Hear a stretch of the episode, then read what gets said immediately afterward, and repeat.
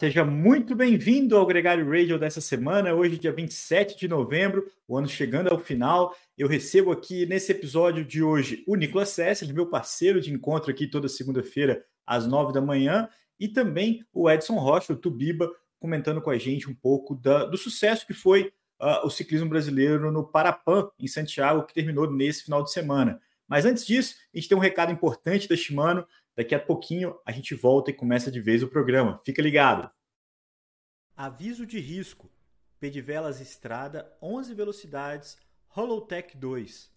Reafirmando o compromisso com a satisfação e segurança de nossos clientes, a Blue Cycle e Fishing Distribuidora SA, distribuidora exclusiva dos produtos da marca Shimano no Brasil, convoca os clientes que adquiriram o produto Pedivelas Estrada 11 velocidades Holotech 2 da marca Shimano, fabricados entre 1 de junho de 2012 e 30 de junho de 2019, ou que tenham adquirido bicicletas equipadas com o produto, a comparecerem a uma assistência autorizada da Shimano para realização gratuita de inspeção técnica e, se o caso, substituição do pedivela.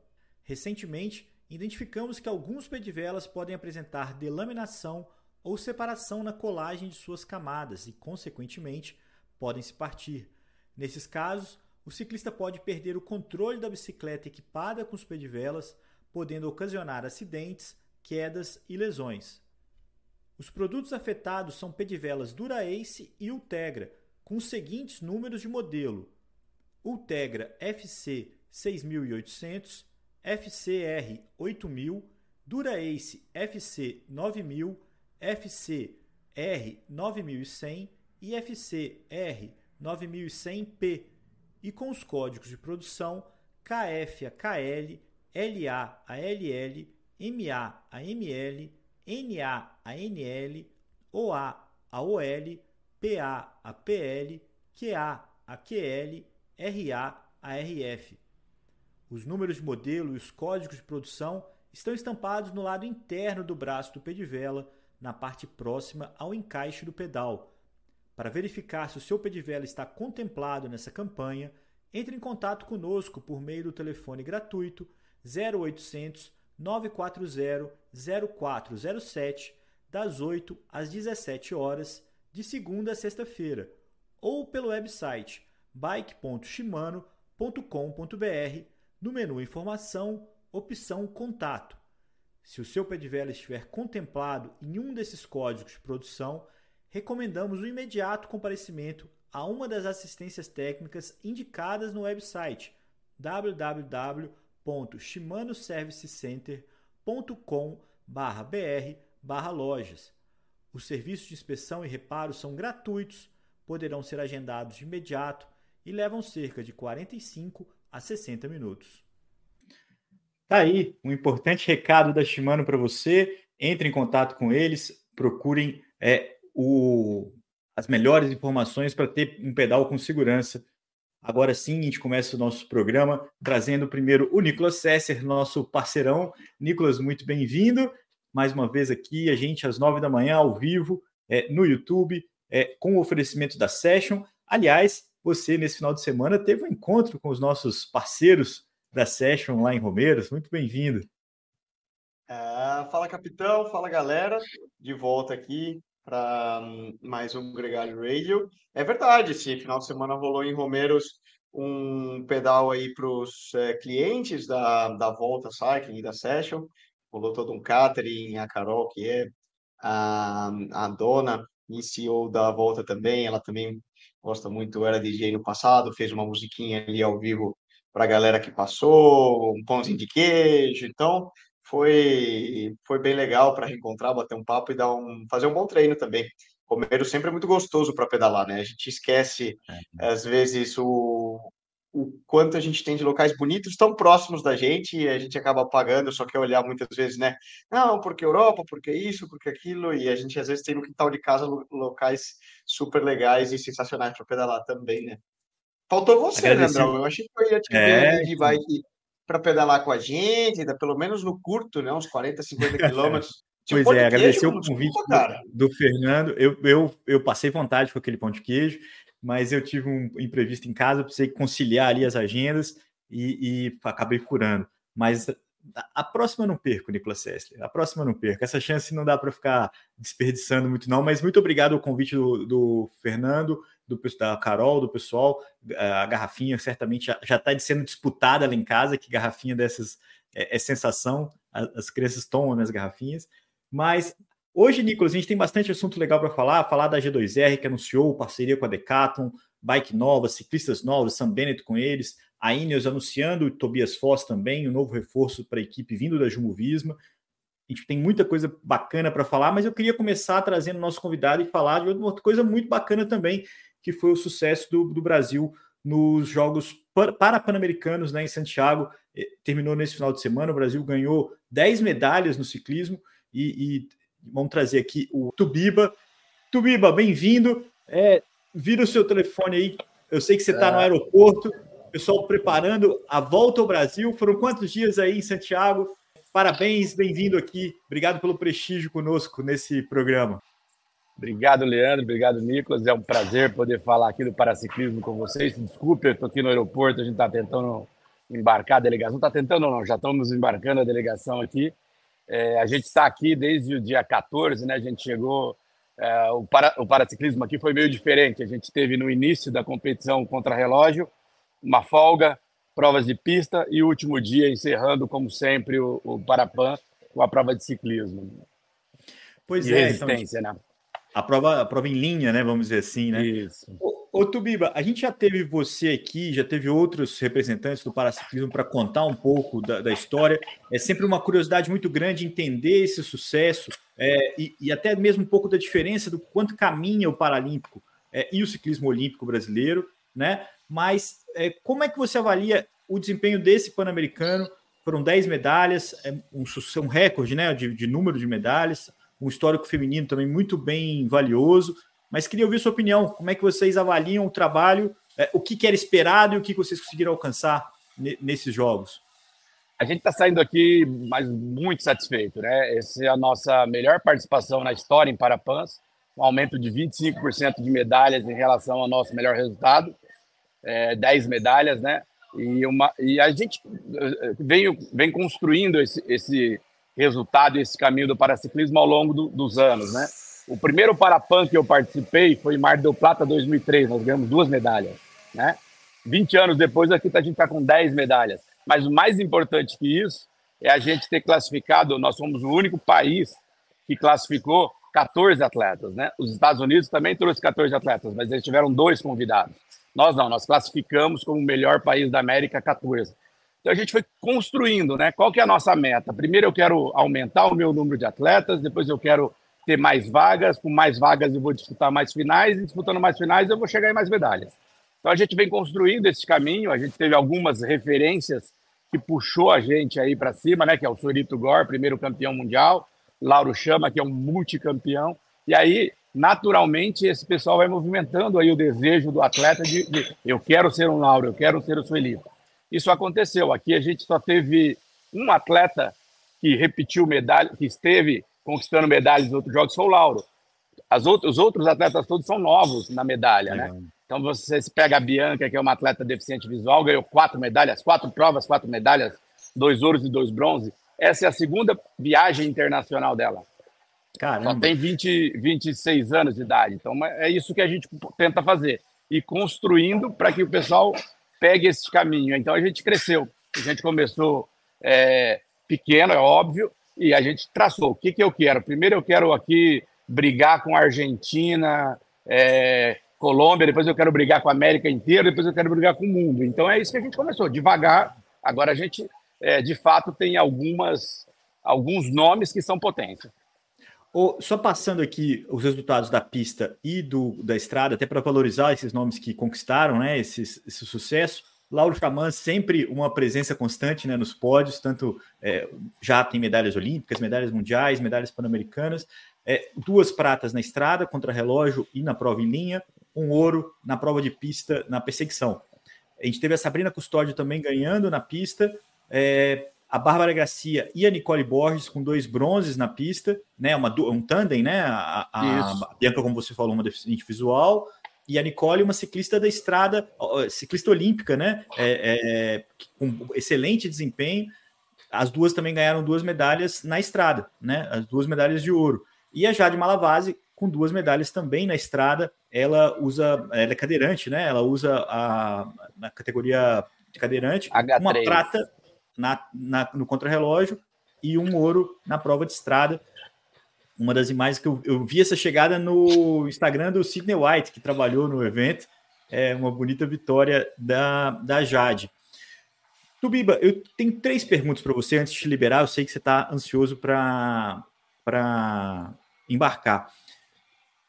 A Nicole Borges e o Lauro Chaman são dois exemplos de ciclistas que se beneficiam do projeto, né, da, da, da experiência do Paralímpico e também é, é, competem no Olímpico, né, onde, principalmente a Nicole, é onde ela tem também a sua liderança, né, o papel mais individual.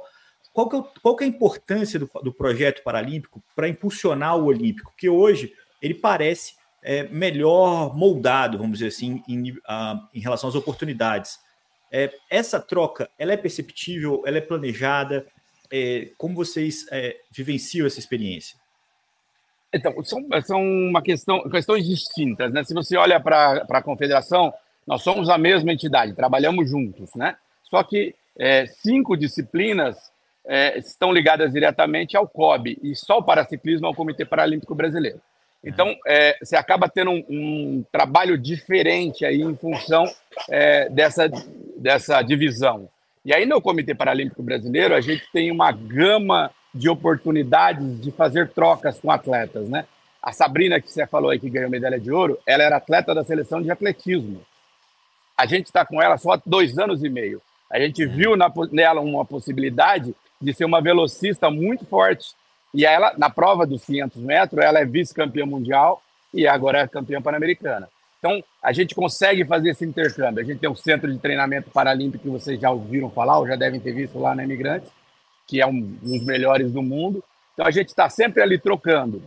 E a gente usa a nossa, e eu vim do, do esporte é, para pessoas com deficiência, né? eu não vim do ciclismo, eu sou, fui gestor do Comitê Paralímpico Brasileiro por 14 anos e agora estou há seis anos direto na, na confederação. Então a gente usa essa expertise de lidar com o atleta com deficiência, a, a pessoa com deficiência, com a expertise dos profissionais que a gente tem no ciclismo na confederação.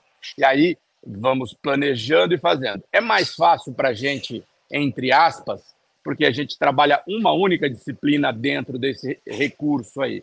Então eu consigo ter um planejamento melhor, maior, já o ciclismo olímpico, você tem cinco disciplinas, né? Que eles têm que ali trabalhar com, com o mesmo recurso.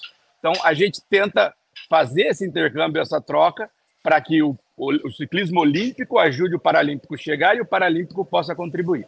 E aí, o que você falou, Lauro chama, compete e treina lá, Nicole compete e treina lá, e traz é, a bagagem de lá para gente.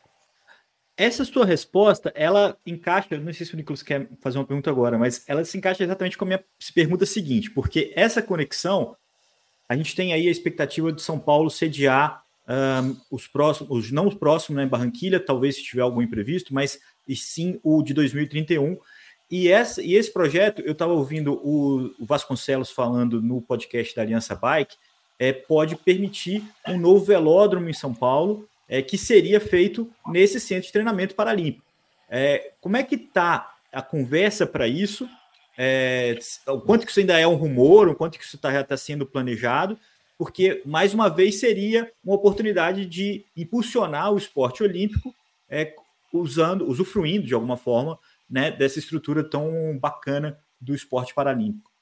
Bom, então já posso aqui até falar em nome do presidente Misael, que é o presidente da, do Comitê Paralímpico Brasileiro, que independente da gente ser sede dos Jogos ou não, o velódromo vai sair. E Muito aí eu legal. te falo, eu te, te dou essa resposta porque eu estou escrevendo o termo de referência. A partir do termo de referência que eu estou fazendo junto com a UCI, não sei se você sabe, eu sou membro da comissão de paraciclismo da UCI, então a UCI está me auxiliando a escrever o melhor termo de referência e com esse termo de referência já vai ser licitado aí a, a, a construção. Então, essa é uma estratégia do esporte paralímpico. Uh, o ciclismo paralímpico distribui 50 medalhas de ouro, ou seja, 150 medalhas em jogos. É uma das modalidades que a gente não, não domina como as outras, né? o atletismo, que distribui muitas medalhas. O Brasil é a segunda maior potência do mundo, a natação é a segunda maior potência do mundo, e a gente quer fazer o mesmo com o ciclismo, que é o nosso trabalho de fazer. Então, a gente, o velódromo ele vai sair, ele vai ser construído ali, tem um campo de futebol atrás do, do centro de treinamento, que é colado, então ele vai ser, o campo vai sair, ele vai ser construído ali nesse campo de futebol. É, a gente imagina que prazo de dois anos, a gente quer usar ele ainda na preparação e ter resultado em Los Angeles com, com, esse, com esse centro. Então ele que vai legal. sair, é um legado, e esse centro ele vai ser é, é, não é a única instalação esse velódromo vai ser a única instalação do centro que ela não vai ser exclusiva para o esporte paralímpico, ela é do esporte olímpico e paralímpico. Então é isso que a gente vai fazer, aproveitar a estrutura, tudo que tem lá, a gente tem laboratório, ciência do esporte, hotel, tudo que você imaginar a gente tem no centro. E aí vai ser é, para a gente fazer esse desenvolvimento olímpico e paralímpico. A gente não consegue desenvolver o paralímpico sem estar junto com o olímpico. Legal, é a notícia que eu queria, Nicolas Sessler. Eu acho que assim, minha, minha análise não é nenhuma pergunta, mas é muito mais é, seria um estudo, por exemplo, do esporte olímpico com o esporte paralímpico, de entender como o Brasil consegue ser das melhores nações do mundo, tanto no ciclismo como no atletismo, enfim, no esporte paralímpico como um todo, o que é, é feito de acordo, que é feito corretamente no Paralímpico que a gente possa replicar para o Olímpico. E, porque, volta à teoria, se nós somos capazes de, ser, de sermos os melhores do mundo como Paralímpico, nada impede que nós também se, é, tenhamos a mesma performance no Olímpico. Né? Geneticamente, nós temos essa capacidade, né? E, mas aí é muito mais um estudo de caso do o que vocês estão fazendo direito e que o esporte olímpico está fazendo mal. É, não vamos é espetar o Tubiba um nesse. Olhar é, é, essa é, a busca porque... que a gente tem sempre, mas... É, até porque eu sempre respondo que os nossos adversários são os paralímpicos dos outros países, não os olímpicos do Brasil. Então, a gente. É óbvio. Não, eu falo muito mais de gente... exatamente, né? De olhar para dentro, dentro, né? De o não, é um exemplo, né, Tubiba? Acho que melhor. É, eu acho que é, uma, é sempre uma referência, né? O sucesso.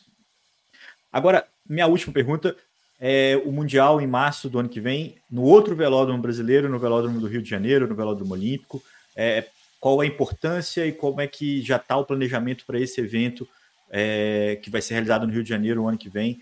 É, a expectativa também né, de receber os grandes atletas, os nomes do Paralímpico é, Mundial e, e, de alguma forma é, tornar o legado olímpico né, carioca algo realmente concreto. Né? Já, a segunda, o Mundial já foi lá uma vez, é, vai receber novamente, mas é a sua expectativa para esse evento?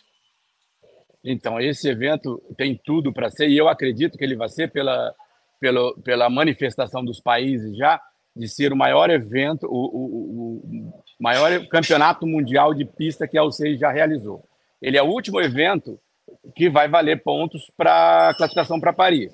Ainda vai ter Copas do Mundo de estrada, mas de pista é o último e o Campeonato Mundial são pontos dobrados, né? Na Copa do Mundo, 60 pontos para o campeão, no Campeonato Mundial, 120. Então, o mundo está vindo para cá. Hoje, para você ter uma ideia, nós estamos aí há quatro meses, cinco meses da competição. É, nós já temos reservado e pago é, hotel para 312 pessoas. Que legal. 18 países. A média de participação nessa competição é de 38 a 40 países. O maior número de atletas que a gente já teve no Mundial desse foram 252. Nós já, já estamos é com 200. É, não, nós já estamos com 202 atletas. O restante dos 300 ah. são oficiais. Só que a gente tem 18 países inscritos. Falta inscrever pelo menos 20 países. Então, é, a UCI já mudou a programação. O Campeonato Mundial acontecia sempre de quinta a domingo. No Rio vai começar na quarta, que vai precisar de mais um dia de competição pelo número de atletas. Então, tem tudo para ser é, um, um, um, grande evento. A gente espera que o Gregário esteja lá com a gente todos os dias. Vai ter a, o, o, streaming ao vivo. Você falou do, do bacana aí do Sidney, é ele que vai estar comandando. Espero Legal. que você esteja junto com ele nessa, nesse, nesse comando, Leandro, que ele já me falou ontem que eh, vai estar colocando vocês aí junto com ele. Então a gente vai fazer do campeonato, do, da competição, é, uma realmente uma grande festa para o ciclismo. É, em 2018, quando a gente fez o campeonato, a gente foi a primeira modalidade a fazer uma competição internacional no Legado do Rio. O evento foi ótimo, foi bom, não uhum. foi um dos maiores, porque era o primeiro ano do ciclo, né? Então, o primeiro ano do ciclo ainda o pessoal está começando. Agora não, é o último, é o que mais vai somar ponto e a gente acredita aí. O Brasil vai participar com uma delegação de pelo menos 25 atletas e a gente acredita que aí a gente consegue encerrar a, a nossa batalha para chegar em outro recorde que é de 7 a 8 vagas para Paris.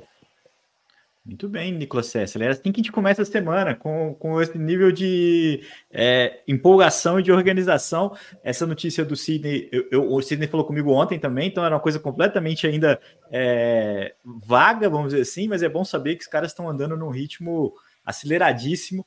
É, eu fico muito honrado com o convite, tomara que realmente aconteça é, a presença lá no Campeonato Mundial. É de 20 a 24 de março, não é isso? É, isso, 20 a 24 de março é hum. quinta, domingo, os dias de competição. Mas, como eu te falei, Legal. a gente já tem aí é, 18 países inscritos, e você sabe que as superpotências sempre se organizam é, de forma antecipada. Então, a Austrália chega no dia 11 para fazer uma aclimatação, para treinar. Estados Unidos chega no dia 12, né? É, a França, que é outra potência, está chegando no dia 14. Todo mundo chegando antes aí, é, pedindo espaço. Falei, todo mundo tem espaço depois que o Brasil reservar. Não tem problema nenhum. A gente não vai cobrar, não vai cobrar para ninguém usar o treino, todo mundo vai ter lá o espaço. O Brasil treina, depois a gente vive para vocês. Legal. Só quem viveu a euforia olímpica sabe o quanto que o, o impacto de tantos ciclistas do mundo todo é, chegando na cidade é, causam aí uma, um, um grande frescor na modalidade e eu espero que não. Aliás, eu não tenho dúvida que não vai ser é, diferente dessa vez. Biba, muito obrigado. A gente vai seguir o programa aqui. Sei que tudo para comentar as notícias também, mas eu sei que você tem é, um compromisso com o, com o avião, né, que não vai te esperar. Então você fica à vontade para poder sair. Parabéns mais uma vez. É, reforçando aqui que foram 10 medalhas, como você mesmo disse, 25% a mais do que ganhou nos últimos Jogos. É, é sempre uma grande admiração que a Gregário tem pelo trabalho paralímpico brasileiro. Muito obrigado de novo por ter a oportunidade de falar de paraciclismo. E a parte importante aí que eu quero só fazer um complemento aí, é, das 10 medalhas, 7 são medalhas femininas. E a gente tem um programa de fomento e desenvolvimento para atletas mulheres e atletas com deficiência severa.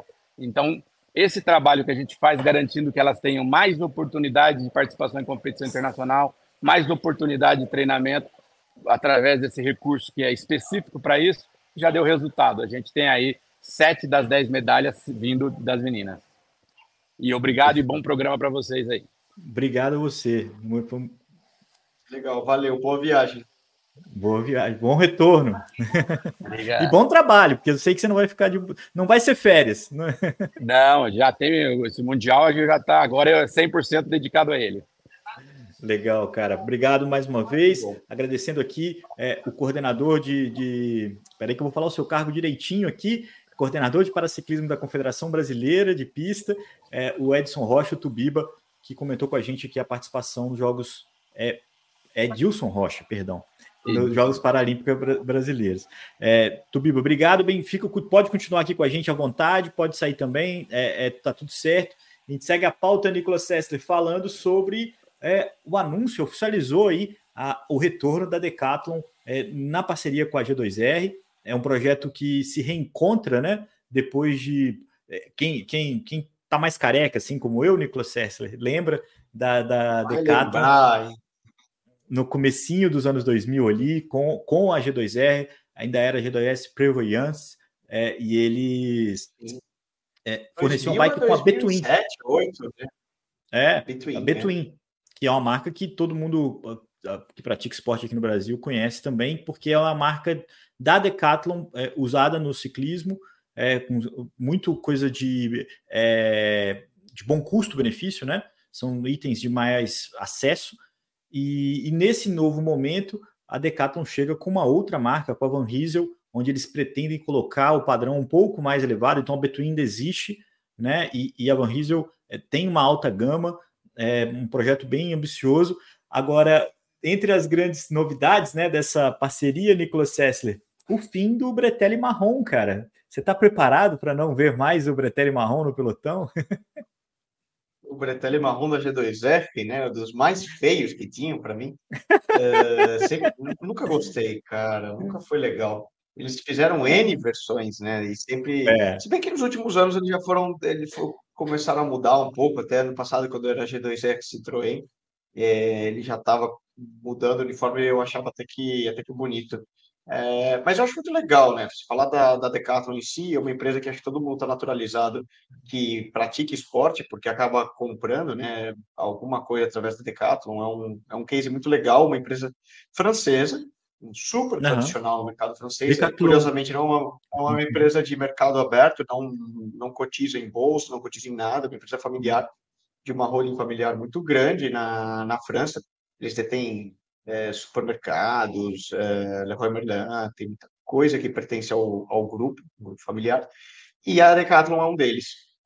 É, eles estavam ausentes do esporte profissional por muitos anos, né? Focaram, é certo que eu acredito que desde esses últimos anos, né, de 2000, vamos pensar em 2000, 2007, quando estiveram presentes, patrocinavam, né? Thomas Vockler, quando ele foi é, naquele tour que ele pegou a camisa amarela e ficou por muitos dias, primeira vez, né? Ainda na época, na era do Lance Armstrong, né? É? ele, ele usava justamente, né, na época que a Between estava presente. A marca ficou, é certo, é, desapareceu um pouco do, do esporte profissional por muitos anos e agora é muito legal voltar a ver esse ícone da, da economia francesa, né, e do, da França voltar ao ciclismo e muito forte, né? Vamos lembrar que a G2R é uma das equipes mais tradicionais do ciclismo mundial, existe há anos, sempre disputou, sempre brigou muito, é, junto à Française des Jeux, sempre foram as duas equipes mais tradicionais do mercado francês. Então, certamente vai ser um, um boost é. muito interessante. E aí muita gente vai se perguntar, né, cara, pô, mas e questão de material? Como que eles vão fazer, né? Qualidade do material. Porque a Decathlon, é, tem que ser dito, as marcas é, internas da marca sempre foram voltadas ao custo-benefício, produtos de é, qualidade, porém saíram, né? Alta, alta performance. Exato. Foi um rebranding é, de 2007 até aqui. Agora eles voltam justamente querendo investir e buscando usar a equipe como plataforma de development, né, de desenvolvimento de produtos e é, esse contato direto com, com os ciclistas profissionais é a melhor maneira de, de desenvolver um produto de, de ponta. A gente já viu o Van Riesel em algumas coisas aqui no Brasil, está chegando também, então é uma coisa que a gente aos poucos vai se, vai se acostumando e de fato é uma baita de uma bike. É, não tenho dúvida de que eles vão fazer isso bem feito. É uma pena a saída da vestuário. O que você achou da é. roupa? Eles anunciaram azul, azul claro, azul, é, é, é, bem equilibrado. A G2R já vestiu uma roupa muito parecida, né? Antes da, da chegada da Citroën, né? O azulzinho. Eu lembro do quando o Romain Bardet fez pódio, ele estava usando uma camisa azul e branca muito parecida com a que eles vão usar o ano que vem, e com, ah. mas com os tijolinhos ainda assim. E o então assim, gostei, gostei. Eu acho que eu, toda a avaliação de Just é igual a da DSM, né? Que eles prometeram que vão mudar. É, eu gosto de ver mais no pelotão. Foto posada para mim não representa assim o, o impacto. Eu não acho, Nicolas, que camisa. Acho que camisa de ciclismo ela tem alguns fundamentos. Eu tenho umas teorias sobre isso mas elas têm que ter uma, uma, boa imposição da marca.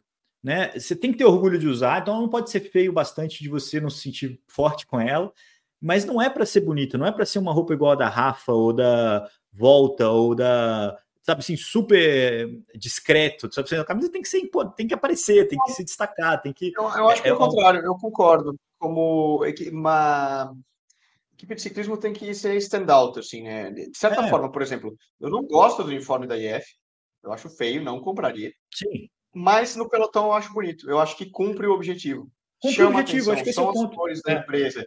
E é flash, é aquela coisa que você. Uou, os caras estão é. aqui.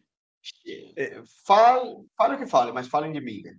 É, eu acho que esse é o ponto de equilíbrio, vamos dizer assim. Outra coisa importante de camisa. O cara venceu, levantou o braço, comemorou, tem que estar tá claro o nome, cara. A camisa pode ser linda, super, mas o nome tá pequenininho, tá no meio do zíper, tá não sei o quê. Pô, perdeu, perdeu o pôster que o patrocinador vai colocar na porta de todos os supermercados dele é, de 3x3, sabe assim? Então é, é, é, um equilíbrio e que eu acho que, é, que aparentemente é, essa equipe Decathlon G2R vai conseguir conquistar. Lembrando que, Nicolas, também mudou bastante coisa no, na estrutura competitiva, porque aposentou nomes importantes como Greg Van Avermaet, o próprio Michael Scherrel, que é um cara que estava lá há muito tempo, o Michael Shark também era um veterano, e, e eles trouxeram bons nomes. É, é, trouxeram o Sam Bennett para ser o, o, sprinter número um da equipe, é um cara relevante. É, trouxeram o Vitor Rafai da Cofidis, que tirou a Cofidis da fila no Tour é, de décadas, é, chegou para ser estrela do time. ali as etapas do País Basco, né? A primeira, a segunda etapa, né? Em São Sebastião. É, batendo lá, o, brigando com o Pogacar e com o Vinegar. É, trouxe também o Bruno Armirail, que liderou o Giro de Itália por muitas etapas, vindo da FDG. Então, assim, é, é um time muito melhor. Trouxe também o Dries de Bont, da Alpecin, é um time melhor do que o que foi o ano passado, que já era um time bom, porque é um time que tem bons ciclistas de, de volta. Tem o Ben O'Connor, tem os irmãos Parrepentré, tem o Félix Gol, que fez uma temporada muito boa. Então, eu acho que é um time que consegue somar bons passos para o ano seguinte. Assim, é, é, eles tentaram, né? Quando trouxeram o Greg, quando trouxeram o Bob Jungels, eles fizeram alguns investimentos grandes aí no passado recente. É, namoram com a La Felipe há bastante tempo, é, não conseguem tirar ele da Quick Step por ser francês, né? Eles queriam esse cara, mas é um time que o ano que vem vai estar tá ainda mais forte. É, eu acho que ia ser uma boa aposta para a próxima temporada, Nicolas.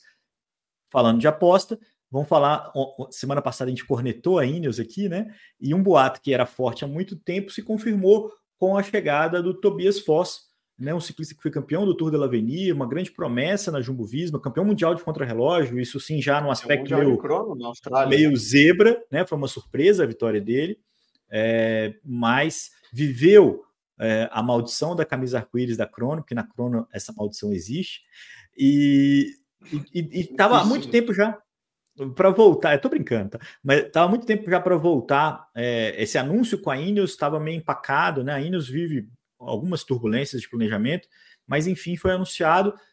Não sei te dizer o que, que ele pode, o quanto que ele vai alterar o ponteiro na Ineos, mas é um cara que tem uma grande promessa, assim, né? Ele tinha uma grande expectativa. Eu lembro que em 2022 ele correu o giro como contender e não e falhou. Foi ali o, o, início do fim dele com a Jumbo mas é um cara que, que merece confiança, né? Que merece uma aposta, né? Não, é um cara, meu, como você falou, campeão do Tour de l'Avenir, campeão do mundo de contrarrelógio, ninguém ganha zebra no campeonato do mundo, posso te garantir, ainda mais de crono, né? É, por mais, pô, beleza, pode ter tido um pouco de sorte aqui, um pouco de sorte Vamos ali, discordar dessa. É, é, um motorzão, é um motorzão. É, é possível que talvez na, no caso da Jumbo seja muito mais uma uma questão de ideal do próprio ciclista. Porque às vezes você está numa equipe super forte como é a Jumbo, você sabe que você é extremamente ambicioso, você tem vontade de ganhar, você acredita em você mesmo, mas você também às vezes é realista que se você tem um Vingegaard, você tem um, um Roglic, agora não mais, né? Mas é, N nomes que você tem por cima é, de você naquele projeto que as possibilidades que você tem de lutar para você mesmo são baixas é, ou são menores. Você aceita isso e integraliza e tira em benefício próprio, pode ser muito bom. A gente viu, por exemplo, o salto de qualidade, as vitórias que o Christopher Laporte conquistou através disso. Mas às vezes nem todo mundo consegue se encaixar de uma maneira é. fácil. Então, às vezes pode ser muito mais um lado de, olha, é, todo respeito ao projeto, sei que vocês são muito bons, mas eu vou buscar outra equipe que necessita de mim, né? que vai precisar, vai apostar em mim, porque a Jumbo, a Jumbo, desculpa, a Ineos necessita de um novo líder, necessita de uma referência, eles estão buscando e eles continuam lutando e trabalhando para buscar essa pessoa, né? É, a gente viu, a gente falou sobre eles, né? Vamos tentar manter um Carlos Rodrigues, vamos tentar manter aqui a, a captação de talentos, nutrir novos nomes, mantiveram, por exemplo, Karen Thomas, mas ainda falta, né? A gente sabe, é. o Thomas, ótimo corredor, vice-campeão do Giro de Itália, quase ganhou, né? Foi perder lá no, na última, último contra-relógio, praticamente. Você falar que o Geraint Thomas, ah, o cara não tá andando mais nada. Não, não é bem por aí. Então, é, ainda é um cara que está entregando, mas é. eles veem essa necessidade de buscar mais gente. O Tobias é um cara que. É, então eu acho ficou bom para todo mundo, né? A Ineos precisava. Ele tem 26 anos. É, a, Tobi, a Ineos precisava desse movimento né? O Tobias também, e para Jumbo não era assim algo tão relevante. O que, o que apontava na época, Nicolas, é que o, o Tobias estava pedindo muita grana. Então era muita grana para um cara que na Jumbo estava ali encaixotado. Estava encaixando. E que na Ineos talvez eles possam pagar e possam apostar, pelo menos por um período de tempo. Aliás, foi uma corneta muito parecida com a que o Vitor Lafay recebeu também, porque o contrato dele é muito bom, né? Para tirar ele da Cofidis, a G2R colocou muita grana e muita gente corneta se ele vai valer, se ele vai compensar esse investimento e, e até mesmo, né, Nicolas, o ambiente na equipe, né? Quando você sabe que um cara ganha muito mais do que os outros, pode ser uma coisa menos é, é, mais, mais complicada do que benéfica, né, cara? Mas isso aí é uma questão de, ser, de tempo para descobrir. É um, é um problema que às vezes ali é francesada, quando o cara Exato. fica muito hypado, tem, né? Pelo menos ele é francês. É, e aí tem, eu lembro quando o Guilherme Martin foi renovar na Cofidis e o Jesus Herada corre com eles, né? E às vezes, pô, Jesus entrega quase que muito mais que o Guilherme, tem ponto CI, não sei o que, recebe um quinto uhum. do salário. Obviamente, é, então, ele não é, é isso. muito feliz quando isso, soube a cifra, né? É. Isso causa então, pode gerar assim, um conflito, com certeza. É. é. diferente se o Lafay começar a ganhar. Acho que ninguém, ninguém questiona o salário do Pogacar. Ninguém entendeu? Assim, porque o cara vai lá e resolve, e é muito Exatamente. acima também. O cara o problema é quando entrega. Tem... É. E acho que esse é o principal ponto. Nicolas, passando aqui pelo ciclocross, a gente teve a etapa de Dublin, né? A gente lembra aqui, sempre comentando, quem acompanha, a gente acompanha a gente com frequência, é, sabe do enrosco que tem sido é, a, a UCI se curar as etapas de ciclocross, é, o aumento do número de etapas, os caras faltando as etapas, os grandes nomes é, cada vez menos a, com apetite para correr é, as principais provas do calendário. Né? A gente viu aí também, o, até, já tinha o Pitcock e o Van Aert com, com um calendário mais ou menos é, encaminhado. O Vanderpool também começou a colocar algumas dúvidas sobre é, o quanto vai fazer. Ele também já tinha anunciado o calendário dele. Acho que lá em dezembro, no finalzinho, perto do Natal, é quando eles vão correr juntos, né? Os, os grandes nomes. Mas o calendário segue. A gente viu em Dublin a vitória da Lucinda Brandt, que é uma especialista que também faz estrada muito bem, é, voltando a vencer em alto nível, uma etapa de Copa do Mundo.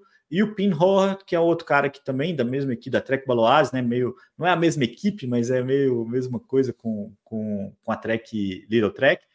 Mas o. Um braço de, de, de ciclocross é, da, um braço... da equipe, né? Eles são, eles são factory da Trek no ciclocross.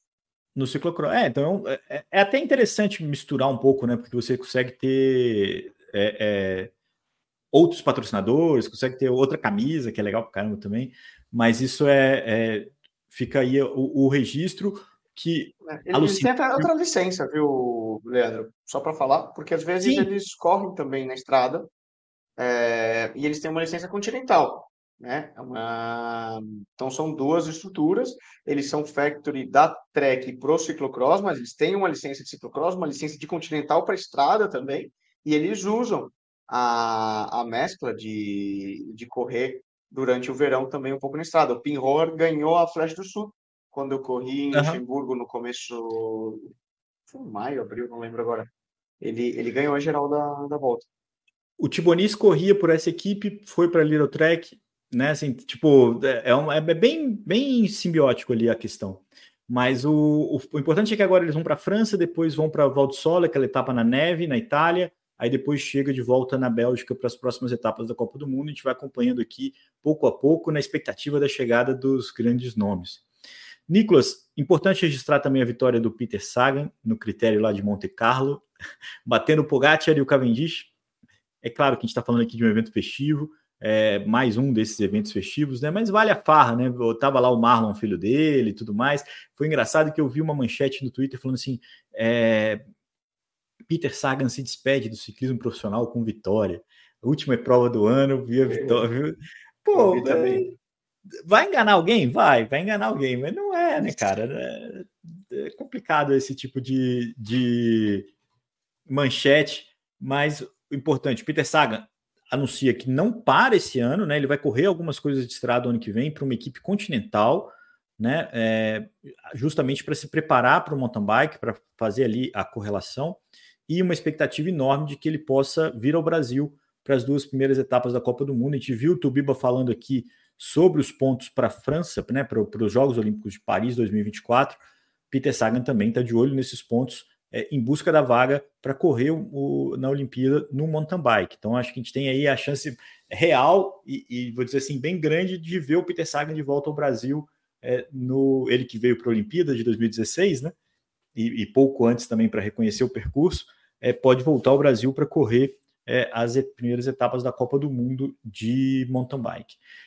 Nicolas, ainda do ponto de vista da curiosidade, você viu a chegadinha da volta da Guatemala? É.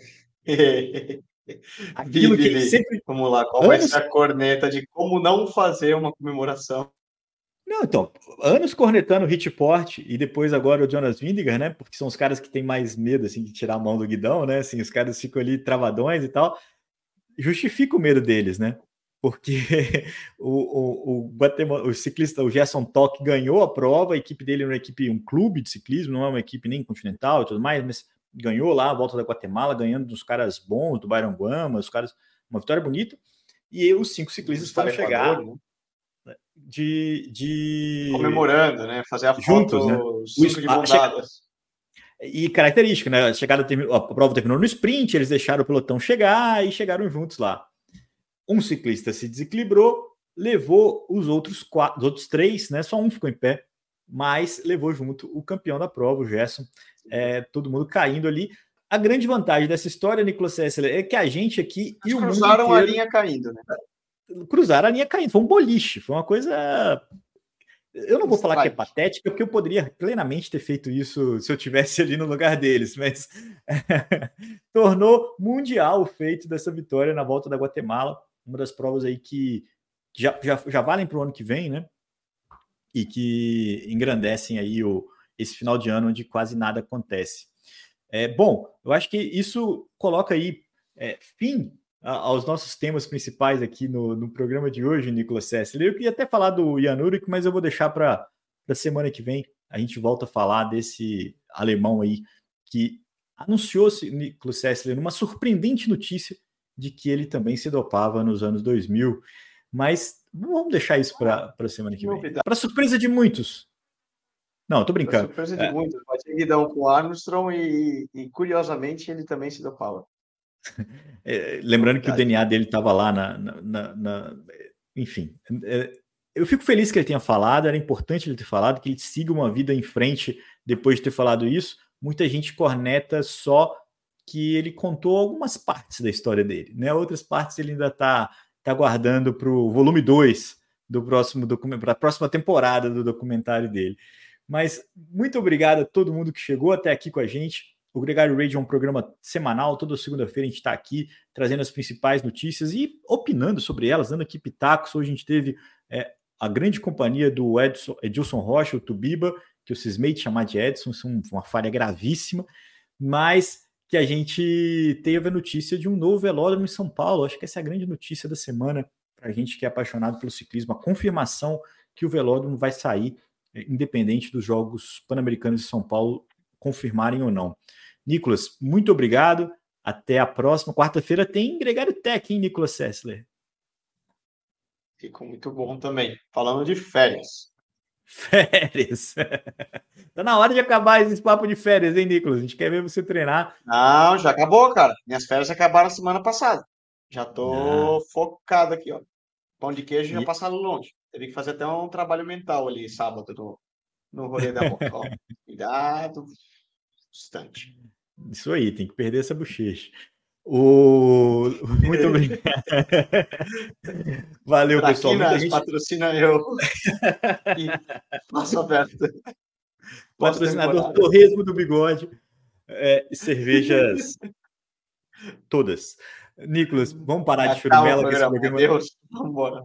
chegou ao final. Muito obrigado a todo mundo. Lembrando que o Nicolas vai contar para a gente o futuro dele aqui muito em breve. A gente está esperando só o aval oficial para poder falar disso. O futuro grande promissor do Nicolas Sessler para 2024. Um abraço para todo mundo. Esse a gente furo encontra... o Leandro não quer perder de jeito nenhum.